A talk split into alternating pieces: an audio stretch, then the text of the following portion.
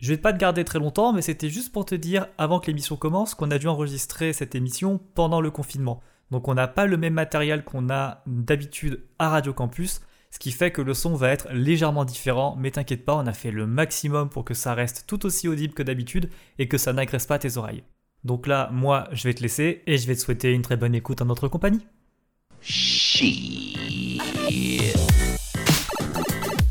Une merde comme Goddamn right. Yeah Non de Zeus Si ça vous dérange pas, je vais me coucher. Avant que l'un de vous ait encore une brillante idée pour nous faire tuer. Ou pire, nous faire expulser. You are a slave, Neo. Tiens Vers l'infini et au-delà Bonjour à tous et bienvenue sur La Claque, l'émission qui vous propose un retour sur cette œuvre qui vous a bouleversé. Comme les trois émissions précédentes, on est encore en confinement, mais on fait avec. Et pour faire avec, il y a surtout des gens avec moi pour que l'émission elle soit beaucoup plus agréable, parce que juste moi qui parle, c'est un peu, un peu inutile. Je suis en compagnie pour cette 14e émission de Fabrice. Comment vas-tu Fabrice? Ça va super. Tu ne nous abandonneras pas cette fois? Promis. Gabriela, comment vas-tu? Nickel, tout baigne. Jordan, Ludwig, comment allez-vous? Je suis excité comme Jeanne d'Arc. Voilà. Ludwig? Oh, je suis comme une baraque à bretzel, hein. Eh ben la baraque à bretzel, c'est fantastique parce qu'on aime tous les bretzels, mais surtout ce qu'on aime c'est les claques. Et comme je l'ai dit, on est dans la 14e émission. Et euh, avec le teasing de Jordan, c'était le mot Moula Je l'ai pas très bien fait, mais par contre, vous allez l'entendre très bien dans cet extrait. On va parler de Jojo Bizarre Adventure, de Hirohiko Araki. Et on vous laisse écouter ça tout de suite et on revient juste après. Jotaro! Jotaro! Jotaro! Shut up Okay! Hey, on your feet, Cujo I promise you, he's a very sweet boy. Seems to have been possessed by an evil spirit. And I've no idea what it'll make me do next. Jotaro! But this is. That's right. Abdul also has what you'd call an evil spirit. That coffin's a hundred years old, but I know exactly what was inside it. Abdul and I are trying to locate him as we speak. How could a human being stay buried underwater for a hundred years? Because that person is evil incarnate, Dio! I'm done wasting my breath. Oh no no no no no no! Oula oula oula oula oula oula Et je le fais très mal, j'espère que tu le feras mieux pendant l'émission Jordan. Quoi qu'il en soit, nous allons parler de Jojo Bizarre Aventure. C'est pas les aventures bizarres de Jordan Constant, mais c'est les aventures bizarres de Jotaro. Est-ce que tu peux nous en parler un tout petit peu, au moins pour nous dire, euh, déjà pour commencer, euh, qu'est-ce que c'est cet animé, qu'est-ce que c'est ce manga? Oui, donc euh, cet animé, c'est l'adaptation du manga du même nom, JoJo's Bizarre Adventure par Hirohiko Araki, hein, tu l'as très bien dit.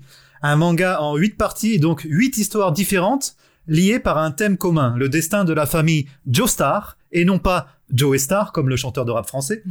Euh, donc euh, le destin de cette famille contre un méchant qui avait été précédemment adopté à tort dans la famille, le machiavélique Dio Brando, incarna- incarnation du mal sur Terre, euh, tout simplement. Donc ce manga fantastique est basé sur des voyages dans le monde entier, que ce soit dans les différentes parties de la saga, où tantôt ça se passe en Angleterre, puis au Japon, puis aux US, en Italie, et même dans les saisons elles-mêmes, dans les parties elles-mêmes, ou par exemple dans la saison 3, euh, celle dont on va parler, euh, il voyage du Japon jusqu'en Égypte, donc en passant par l'Inde, par la Chine, par Singapour, enfin bref. Et donc euh, ça parle évidemment de voyage, d'héritage, mais aussi de dépassement de soi et la recherche de son feu intérieur. Voilà, c'est représenté dans les premières saisons par ce pouvoir euh, qui est l'onde, une sorte de force euh, comme on peut le voir dans Star Wars, mais surtout par ce pouvoir particulier introduit dans la saison 3, les stands, les stands, la projection fantastique de, son soi intérieur, une sorte de monstre qui se voilà, qui se manifeste lorsqu'on est en danger ou qu'on ressent une menace. Euh, Voilà, ces, ces espèces de, monstres ont leurs règles particulières et ça fait que les combats, puisque c'est un manga, voilà, euh, pour garçons à la base, euh, les combats sont vraiment hyper original. Donc l'adaptation animée de 2012, faite par David Productions, on va dire que c'est un, un bon moyen de voilà de, de, de- comment dire? J'ai perdu mes mots. Excusez-moi, les chers auditeurs. de, de commencer la série? De rentrer dans Voilà, de commencer la série, tout simplement. Voilà, tu voilà. Tu fais un très bon animateur, Benjamin. Ouais, j'essaie un peu de rattraper les, les pots cassés de temps en temps quand ça arrive. Euh, donc, euh, du coup, je pose une question, c'est bon? Allez, Ah bah, dis je vais y aller. euh, Ouais, c'est le confinement, on n'est pas vraiment en face les uns des autres, on a du mal à se comprendre, mais c'est pas, c'est pas grave. Donc tu nous as dit euh, justement qu'on a vu, qu'on va parler euh, principalement de Stardust Crusader, qui est la partie 3 de, euh, de cet animé. Tu nous as fait regarder les trois premiers épisodes de cette troisième partie, et en fait, euh, pourquoi commencer par la troisième partie et pas par la première? Parce que de toute façon, euh, rentrer dans l'univers de JoJo's, c'est assez compliqué de manière globale. Doit-on commencer par la saison 1, la 3, la 5 Écoutez, euh, la saison 3 et les trois premiers épisodes, on va dire que c'est rentrer dedans de manière light.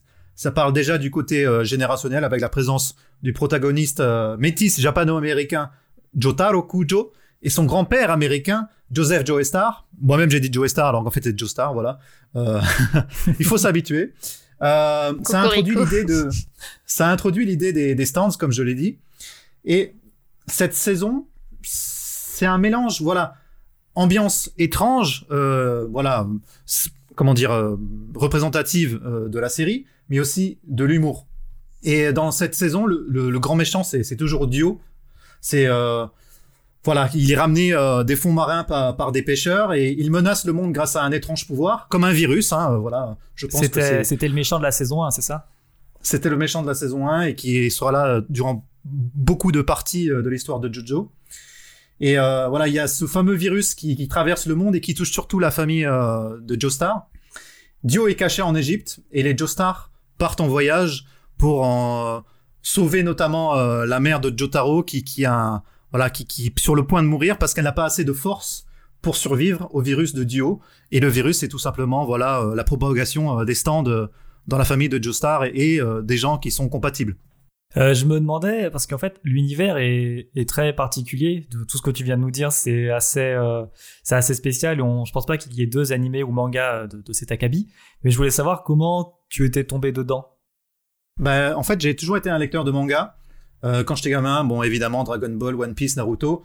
En fait, ce sont tous les succès du magazine de pré- prépublication japonais euh, Shonen Jump. Mhm. Et dans, dans, dans les mangas Shonen Jump, t'avais toujours en background JoJo's Bizarre Adventure qui est pas, qui était pas très connu en France. En fait, c'était publié aux éditions euh, J'ai lu, mais à très peu d'exemplaires. Et en fait, la qualité des éditions J'ai lu en France, c'était vraiment pas très bien. C'était des, des traductions un peu à l'arrache et surtout un papier vraiment dégueulasse qui faisait pas honneur au, au dessin. Et donc, en fait, tu mélanges ça avec un, des dessins qui peuvent être dépassés, surtout sur les premières saisons. Et ça en fait un, manga qui était vraiment inconnu jusqu'à euh, l'arrivée de, de l'animé, en fait, qui a en quelque sorte euh, et qui est la meilleure, représentation moderne euh, du manga JoJo's. Et ça a fait découvrir ce, manga vraiment à, beaucoup de Français, mais pas seulement en Français, euh, dans le monde entier, quoi. Euh, notamment, euh, en fait, c'est bizarre parce que JoJo's, même si on l'a pas vu, on connaît for- forcément euh, des extraits de JoJo's, euh, que ce soit Oui. des mèmes ou que C'était le cas, soit, c'était le euh, cas pour moi en tout cas. voilà, des personnages en particulier. Et il y a aussi, par exemple, des franchises qui sont liées à JoJo's, telles que les jeux vidéo de combat, qui sont vraiment euh, de, de qualité et qualitatifs. Et euh, donc, en, en vrai, je suis tombé dans cet univers de JoJo's parce que à la base j'étais fan de manga et que je voulais en savoir plus sur ce manga, voilà, qui, qui- un peu inconnu en France, mais qui était vraiment euh, hyper populaire au, au Japon, puisque déjà à l'époque, quand j'ai commencé JoJo's, il y avait plus de 100 tomes et euh, voilà, One Piece, il y en avait à peine 50 quoi, des tomes, alors que maintenant il y en a 100 quoi. Enfin bref. Euh, pour, euh, pour rester sur, sur l'univers, le, le visuel est assez, assez particulier. Ça t'a pas dérangé, toi? T'as réussi à rentrer dedans malgré, le, malgré les dessins particuliers du, du créateur? Ben en fait, je vais te dire un truc. J'en avais un peu marre des dessins de, de shonen. En fait, les shonen, c'est les mangas pour garçons et Ouais. vous savez, vous avez cette image des shonen, euh, Dragon Ball, One Piece, des combats tout le temps. Et puis, euh, je pense que beaucoup de shonen ont été influencés par euh, Dragon Ball, donc des dessins euh, qui ressemblent un petit peu à, à ça, quoi. Et JoJo's, c'est sûr que c'était un peu différent parce que c'était antérieur à Dragon Ball ou contemporain, euh, selon les saisons. Et euh, à l'époque, c'était une, une commande de l'éditeur euh, Shueisha, qui est euh, l'éditeur du magazine de prépublication euh, Shonen Jump. Ouais. Et il voulait un design comme Ken du survivant, c'est-à-dire années 80, Schwarzenegger, Stallone, voilà des gros muscles, euh, voilà euh, des nazis, euh, bref, il voulait quelque chose euh, un peu stéréotypé. Alors que l'auteur, euh, vraiment, lui, il a plus un background histoire de l'art en fait, tout simplement. Et quand JoJo's a commencé à avoir un, un petit peu plus de succès euh, grâce à la première et la seconde saison, il a décidé de se rapprocher de ses premiers amours. Et euh, donc, en fait, on va dire que en s'inspirant de, de- voilà de voilà de ses maîtres tels que Léonard de Vinci ou Salvador Dali, Ouais. il mélange ce côté testostérone qu'on avait déjà avant avec un côté ultra féminisé, avec des poses improbables et une anatomie faisant penser à des grands créateurs de mode aussi. Hein. Par exemple, il a not- le Hirohiko Araki, notamment travaillé avec euh, le créateur Gucci. Et donc en fait, ça en fait en quelque sorte une image un peu de l'autodérision. C'est pour ça que quand on regarde JoJo's, quand on voit les visuels, on, on est un peu genre, on comprend pas trop. Est-ce que c'est euh, très masculin ou est-ce que c'est très féminin On est un peu perturbé. Ouais, c'est très ça qui androgyne fait- pour le coup. C'est vraiment Voilà, c'est un, bizarre. un peu androgyne. Et euh, mais c'est ça qui fait l'intérêt. En fait, c'est le Oui, oui. conflit dans notre Exactement. pensée euh, qui, qui, qui, qui fait ça, quoi. Euh, Ludwig, je te vois lever la main sur ma petite webcam. Qu'est-ce que- Qu'as-tu à dire Euh, ouais, c'est notamment sur les poses euh, féminisées euh, de, de, dans tout JoJo's Bizarre Adventure. C'est que Araki s'est justement inspiré des magazines de mode féminins. Ouais. Il s'est dit, bah tiens, qu'est-ce qui se passerait si je l'appliquais à des hommes? Euh, Ce qui fait que ça fait des poses ultra travaillées, assez extravagantes. Et euh, enfin, moi, à mes yeux, c'est ce qui, euh, c'est ce qui m'impressionne le plus. Donc ouais, c'est que effectivement Araki s'inspire, puis ses inspirations dans le monde occidental, dans toute l'Europe, même les US. Mais je pense que c'est surtout l'Italie qui l'a beaucoup inspiré. L'Italie, voilà. c'est ça, t'as dit? J'ai pas entendu. Oui, l'Italie. Ok. Euh, on va alors euh, bon le, le visuel là, euh, c'est sûr que ça passe ou ça casse, mais au moins il a il propose quelque chose et c'est vraiment ça qui est bien. Mais là je veux revenir un petit peu sur euh, la, la troisième partie. C'est comme tu nous as dit, c'est l'introduction des stands. Donc euh, un concept qui maintenant est iconique et qui, si je ne dis pas de bêtises, euh, perdure maintenant sur les saisons, euh, sur les parties 4 et 5 ou peut-être plus. Je sais pas où on en est exactement. Plus, plus. Plus, plus, plus.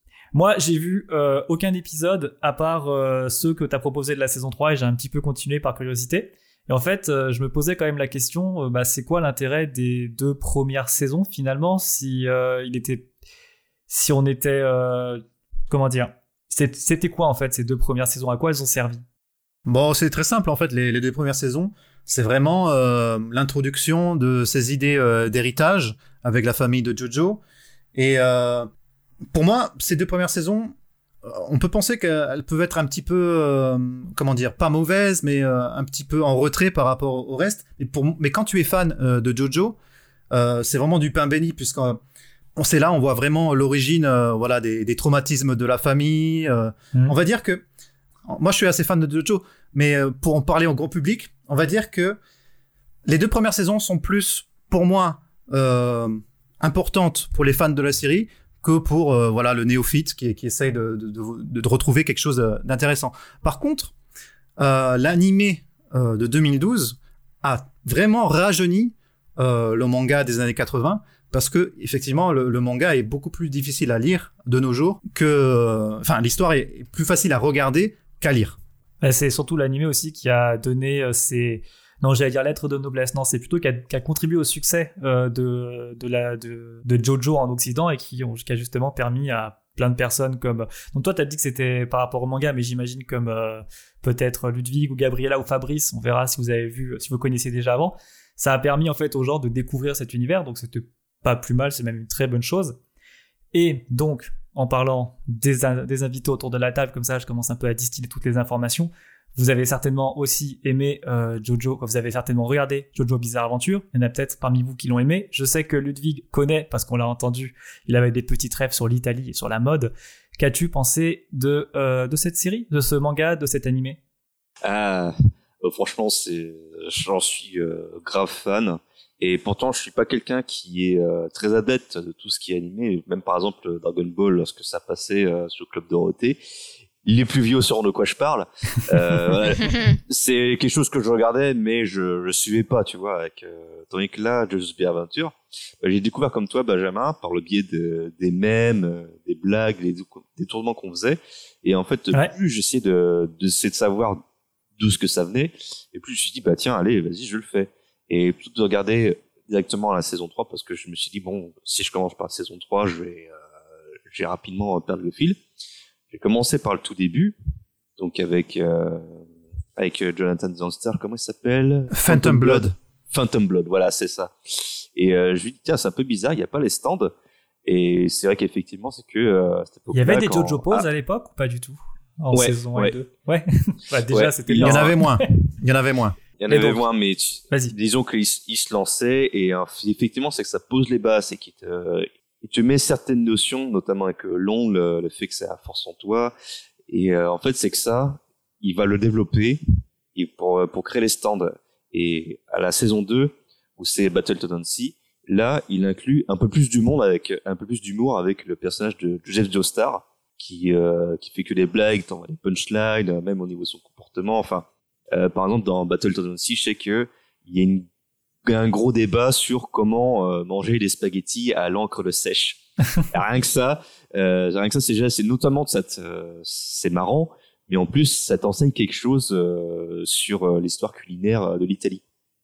Et donc voilà, donc euh, Stardust Crusader pour moi, j'ai, enfin j'ai tout regardé les adaptations animées et Stardust Crusader, ça reste le le pilier de tout JoJo. C'est euh, bah, si on doit faire connaître ce manga à quelqu'un, C'est un bon point de départ. Voilà, Stardust Crusaders, c'est celui qui commence le tout. Jordan, tu as quelque Et- chose à rajouter? Ouais, euh, voilà, ce qui, ce que Ludic pointe du doigt, c'est aussi, voilà, cette idée de, de montrer le monde euh, occidental, mais avec la vision des Japonais, puisque c'est vrai que les Japonais, ils ont, c'est une nation qui a tendance à être euh, pas mal nationaliste, et euh, du coup, euh, en fait, à travers les voyages de JoJo's, on a vraiment euh, une fenêtre sur le monde occidental, euh, voilà, que ce soit, par exemple, avec, des références culinaires, ou tout simplement avec des personnages euh, tels que le personnage de Mohamed Abdelou euh, dans la saison 3, qui est un Égyptien. Donc euh, voilà, c'est vraiment une fenêtre sur le monde occidental, quoi. Gabriella, je sais que tu as vu toute la série. Est-ce que pour toi aussi, c'est un la saison 3 est un pilier euh, de, de cette Est-ce que la série pour toi est bien? Ouais, Voilà, plus simple. Alors, juste pour te reprendre, j'ai pas vu toute la série parce que j'ai pas vu Oui, toutes euh, toute les la série disponible qui sont sorties.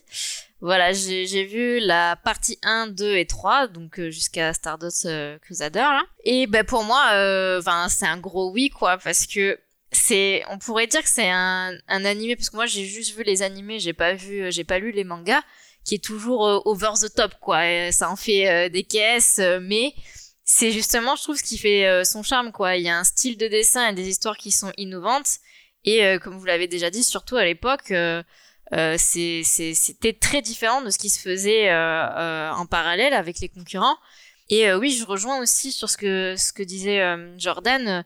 C'est les, les mangas, enfin peut-être un peu moins maintenant, mais à l'époque, ils étaient surtout centrés sur des, sur des histoires qui vont se passer au Japon, essentiellement. Et là, c'est vraiment euh, la première euh, saison, euh, enfin la première partie, pardon, ça va être sur l'Angleterre. Après, t'as les États-Unis avec un peu de la mythologie, euh, je veux pas dire un cas, mais un truc un peu mystique comme ça. Après, on passe en Italie aussi un peu La dans mafia. la saison, voilà. Saison 5. bon, et ce qui, et ce qui est bien, dans le dans le dans la troisième partie dont on parle aujourd'hui, c'est qu'on a une sorte de road trip euh, à travers euh, le monde et, euh, ça ça te fait apprendre des fois des choses même sur des endroits que tu connaissais pas ou alors les choses que les personnages ont en cliché de de, cette du pays ou de la ville, des choses comme ça, ça ça fait des des choses assez marrantes. Donc pour moi, j'aime vraiment beaucoup. C'est vrai que le premier arc, il est un peu difficile à se mettre dedans parce que j'ai beaucoup eu moins d'empathie pour Jonathan Joestar, là, le premier, parce que j'aime pas trop trop son caractère. Par contre, j'ai adoré. Alors, je sais que beaucoup aiment euh, Jojo à partir de la de l'arc 3 avec Jotaro, mais moi j'ai adoré Joseph euh, dans la dans la dans le second arc avec euh, les trois méchants aussi, je les ai adorés. Voilà. Donc après, c'est vraiment c'est personnel. Enfin, c'est toi qui vois quel arc tu préfères. Et je me suis arrêtée pour l'instant au 3 qui, c'est vrai, je pense qu'il vaut mieux commencer, commencer ou se mettre un pied dedans avec le 3 parce que t'as déjà les stands et t'as plein de personnages qui sont développés et qui sont sympas, quoi. C'est pour ça que techniquement, euh, en fait, tu peux choisir euh, de commencer par euh, n'importe quelle saison. En fait, ça, ça va dépendre euh, de ton envie. Est-ce que tu as envie plutôt d'un huis clos? Est-ce que tu as envie d'un road trip? Est-ce que tu as envie euh, d'un- d'un- d'une histoire de mafia? Ça, ça- Après, ça, ça dépend des goûts, de tes goûts. hein. C'est ça qui est intéressant avec euh, JoJo's, quoi. Pour le moment, c'est un sans faute pour Jordan, pour Ludwig, pour Gabriella. Mais toi, Fabrice, est-ce que c'est tout aussi bien pour toi? Alors je m'excuse, hein, je vais un peu briser ce sans faute, mais j'ai eu du mal à accrocher. Alors euh, pour ma défense, je n'ai regardé que les cinq premiers épisodes de la saison 3. Je sais pas si on peut parler de saison euh, d'arc ou quoi. Euh, donc jusqu'à la rencontre de la, la, cette joyeuse troupe avec Jean-Pierre Paul Naref. Oui, j'en suis à peu près au même endroit que toi. Moi. pour ceux qui nous écoutent, hein, j'ai bien dit Jean-Pierre Paul Naref. Bref, euh, j'ai, en fait, je me suis rendu compte que je, je, je regarde très peu d'animés. Euh, j'ai des goûts un peu particuliers euh, en, en termes d'animés. J'ai, euh, j'ai un peu du mal et j'ai retrouvé en fait ce que je n'aimais pas avec les animés, avec les shonen. Euh, c'est-à-dire, bah, en fait, ouais, c'est qu'ils en font des caisses en fait, et à chaque fois, à chaque fois qu'ils rencontrent un adversaire, ils vont dire oh, c'est le plus grand adversaire que j'ai jamais rencontré, je l'ai jamais vu bouger aussi vite, j'ai jamais rencontré quelqu'un d'aussi puissant, j'ai jamais euh, ci ou ça, et ensuite ils vont lui casser la gueule. Et ensuite, jusqu'à ce qu'il y ait le prochain. C'est un très bon résumé ce que tu viens de dire. Et je sais, je sais que je sais que t'es propre au shonen, et je sais que euh, euh, JoJo's se joue de ça un peu, mais moi, du fait des autres euh, shonen que j'ai vus avant, euh, en fait, ça m'a juste fatigué. Et, euh, et ça m'embête un peu parce que je sais que autour de la table virtuelle, vous en êtes fan. et euh, la manière dont vous le décrivez, ça me donne encore une fois envie de continuer à regarder. Mais voilà, c'est juste ce que je voulais dire, c'est que c'est toujours... Euh, les, les, clichés qui sont propres au shonen, ça me, ça m'a un peu, euh, un peu braqué, et ça m'a pas vraiment donné envie de, de juste de continuer à regarder. Bah pour euh, pour euh, pour donner un peu mon avis aussi, pour moi c'est à peu près la même chose. En fait, au début, euh, Jojo ça ne me disait rien du tout. Euh, quoi, ça ne disait rien du tout. Je connaissais, mais j'avais pas envie d'entrer dedans parce que bah, c'était très bizarre de l'extérieur, donc je j'étais pas intéressé. Pour cette émission, bah, j'ai dû m'y intéresser un peu plus, et je dois quand même avouer que j'ai été très surpris d'avoir euh, adoré les trois premiers épisodes. Je me suis dit, ok, l'univers est bien. Euh, si on passe un peu au-delà du, style graphique euh, qui, moi, me, rebute un petit peu, ça se passe tout seul. L'animation est cool. Tout est bien. Et après, bah après, j'ai continué la série, j'ai vu les trois, le 4 et le 5. Et en fait, c'est exactement comme toi, Fabrice, c'est que le côté shonen un peu où euh, l'histoire avance pas spécialement et c'est un mec par un mec par un mec par un mec, ça, ça m'a pas donné envie de voir la suite. Mais ça, je vais pas le mettre sur le dos de Jojo parce que c'est pas la faute de Jojo. Jordan, je vois que t'es pas très content de ce que je dis. ouais, je suis pas très content parce que, en fait, vraiment, je pense qu'il faudrait que tu essayes les autres saisons parce que il essaye vraiment de faire un effort. La saison 3, c'est vraiment euh, beaucoup de combats, mais après, le reste, ça peut être plus dans le psychologique. Hein. Par exemple, dans la saison 5 ou la saison 4, euh, qui se passe au Japon et en Italie, euh, vraiment, ça joue plus sur la corde psychologique. Donc moi, si euh, vous êtes rebuté par la saison 3, c'est pas allez vous renseigner sur les autres saisons. C'est l'idée euh, de d'un peu répétition tout le temps. Mais là, il y a Gabriela qui va rajouter un truc.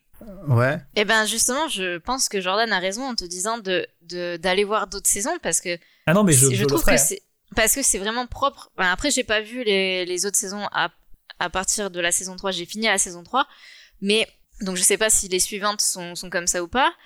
Et apparemment, Jordan dit que pas forcément. Mais voilà. Donc, mais je, moi, en ayant vu quand même la saison 1 et 2, bon là, plus la, la 2 qui est quand même plus étoffée que l'arc 1, ben, essayez de vous mettre à l'arc 1 ou à l'arc 2, parce que là, t'as quand même plus de personnages et plus de choses développées, et ça fait pas du tout cet aspect euh, un épisode à méchant, un épisode à méchant, ça c'est vraiment un peu propre à la saison 3 où euh, ben ils font leur road trip, donc à chaque euh, endroit où ils vont, ils, ils vont, ils découvrent d'autres personnages. Et voilà, dans les deux premières saisons, t'as quand même plus en fait le, le, développement des personnages et de l'histoire qui, qui est propre. Surtout dans la saison 2 où t'as vraiment trois principaux méchants et c'est tout. Donc euh, t'as quand même toute une saison sur ça, quoi. Bon, du coup, Fabrice, t'as compris, il va falloir qu'on insiste un petit peu. c'est entendu, il n'y a pas de souci. Là, là, il y a toujours une question à la fin de, de cette émission, même si je pense que les réponses euh, sont, sont cristallines aucune, aucun placement de produit dans cette phrase. Euh, Ludwig, pour toi, est-ce que c'est une claque? Ah, c'est une claque là. Oh là, oh là, oh là, oh là, Gabriela, est-ce que c'est une claque pour toi? Oui, grosse claque. Jordan, je te demande pas parce que t'es venu avec cette claque, mais toi, Fabrice? Obviously, obviously. Ah, c'est pas une claque pour moi, je suis désolé. Et malheureusement, pour moi, voilà, je vais dire une demi, en demi-teinte. Parce que vraiment, si tout était aussi euh, bien que les trois premiers épisodes, j'aurais adoré regarder. Mais bon, on peut pas, on peut pas tout avoir. Mais j'irai quand même voir euh, les, autres saisons, les autres saisons pour essayer de me, de m'imprégner de l'univers de Jojo. Mais je voulais rajouter un petit truc avant, euh, avant de dire, euh, de, de, conclure. Voilà, du coup, c'est en fait au début, comme je disais, je connaissais pas Jojo et avant de m'y intéresser, avant de m'intéresser à cette émission, en fait, je me rends compte que l'univers de ce manga et aussi son auteur euh, et l'histoire de son auteur, pardon, euh, sont immenses. Il y, il y, a, beaucoup, énormément de choses à dire. Et c'est pour ça que je comprends pourquoi cette œuvre est culte. Mais malheureusement, euh, bah, en 30 minutes, on peut pas passer un peu partout. Donc je vous Ouais, c'est vraiment une œuvre, une œuvre vaste, une œuvre. C'est ça. Donc on peut, on peut difficilement vraiment venir à, à bout de, de, Jojo et vous expliquer pourquoi c'est bien. Donc je vous invite vraiment à tous à vous y intéresser. Ne vous arrêtez pas au visuel de l'animé comme c'était le cas pour moi parce que je pense que ça vaut bien mieux que ça. Et qui sait, vous allez peut-être découvrir votre nouveau manga préféré, car c'est aussi un peu ça la claque, c'est vous faire découvrir des œuvres vers lesquelles vous serez jamais allé à la base. Et ça, c'est beau, on est là pour essayer de vous faire découvrir des trucs, et pour découvrir des trucs nous aussi, parce que la preuve, je ne connaissais pas Jojo avant. C'est avec ces magnifiques petits mots qu'on va continuer cette émission avant de la terminer. On va passer à la recommandation de la semaine. Jordan, qu'as-tu vu? Qu'as-tu fait? Dis-nous tout. Yashkenaisha, my name is Borat. Alors, je ne sais pas si vous avez, voilà, très bonne imitation de ce personnage qui est, qui est, Borat. Je ne sais pas si vous avez vu le premier film qui était sorti en 2004. C'était ce journaliste kazakh, euh, kazakhstanais euh, qui allait euh, aux États-Unis pour euh, voilà, euh, en quelque sorte faire découvrir sa culture euh, aux, aux, pays américains, mais aussi, voilà, en quelque sorte tirer les verres du nez euh, des, des, des, Américains euh, et leurs euh, voilà messages qui peuvent être parfois un petit peu fake. Alors Borat est de retour, il est de retour pour les élections américaines qui, qui vont être voilà début novembre 2020 là. il est là pour titiller notamment voilà ces électeurs républicains voilà qui sont complotistes, qui sont voilà qui, qui ne croient pas à ce virus et c'est excellent en fait. certains disent que c'est pas comme le Borat d'avant parce qu'il est un peu moins pointilleux, mais du coup, on laisse plus de place, voilà, euh, au côté documentaire et donc à un aspect euh, vérité et donc euh, à la vision euh, de l'Amérique euh, selon pas seulement le Kazakhstan et même pas du tout le Kazakhstan, selon le reste du monde, quoi, la vision du reste du monde sur l'Amérique. Bah, je vais, je vais pas avoir le 2 parce que j'ai pas vu le 1, mais le 1 me, ne m'intéressait pas du tout, mais je savais pas que ça, que c'était un peu euh, cynique comme ça, comment dire. Bon voilà, tout ce que C'est un faux documentaire. Voilà, c'est ça. Je ne savais pas que c'était un faux documentaire, donc du coup, je vais m'empresser de le regarder et d'aller vers le 2 si le premier m'a plu. Mais là maintenant, malheureusement, c'est la fin de l'émission du jour. On est tous, tous tristes, pardon, et il n'y a toutes, pas. De... Hein, on est toutes, hein. On est toutes tristes. Qu'est-ce qui vous fatigué dit un homme On est aussi très fatigué. c'est la fin de l'émission du jour. C'est pas l'heure du teasing parce qu'on ne sait pas de quoi on va parler lors de la prochaine émission. On va passer tout de suite au fait de vous dire que il faut nous retrouver sur nos réseaux sociaux. J'essaie de me rattraper sur les branches, c'est un peu compliqué. Retrouvez-nous sur les réseaux sociaux pour savoir l'avancée de nos émissions, de quoi on va parler. La claque podcast FM sur Facebook, la claque FM sur Twitter et sur Instagram. Et je vous remercie encore une fois, malgré le confinement, d'avoir été présent autour de votre table chez vous et devant mon ordinateur pour cette émission. Je remercie aussi la technique qui est encore moi, comme quoi, hein, on n'arrête jamais. Si vous voulez écouter les émissions précédentes, je vous invite à nous retrouver sur vos plateformes, votre plateforme de podcast préférée, Apple Podcast, Spotify, Deezer. Et quant à moi, je vous dis à la semaine prochaine et on se quitte comme d'habitude en musique avec une musique avec un titre bien significatif. C'est pas moi qui suis trop vieux, votre musique c'est vraiment de la merde. Paf, prenez ça les millennials. C'est une musique des One Pass et on se dit à la semaine prochaine. Salut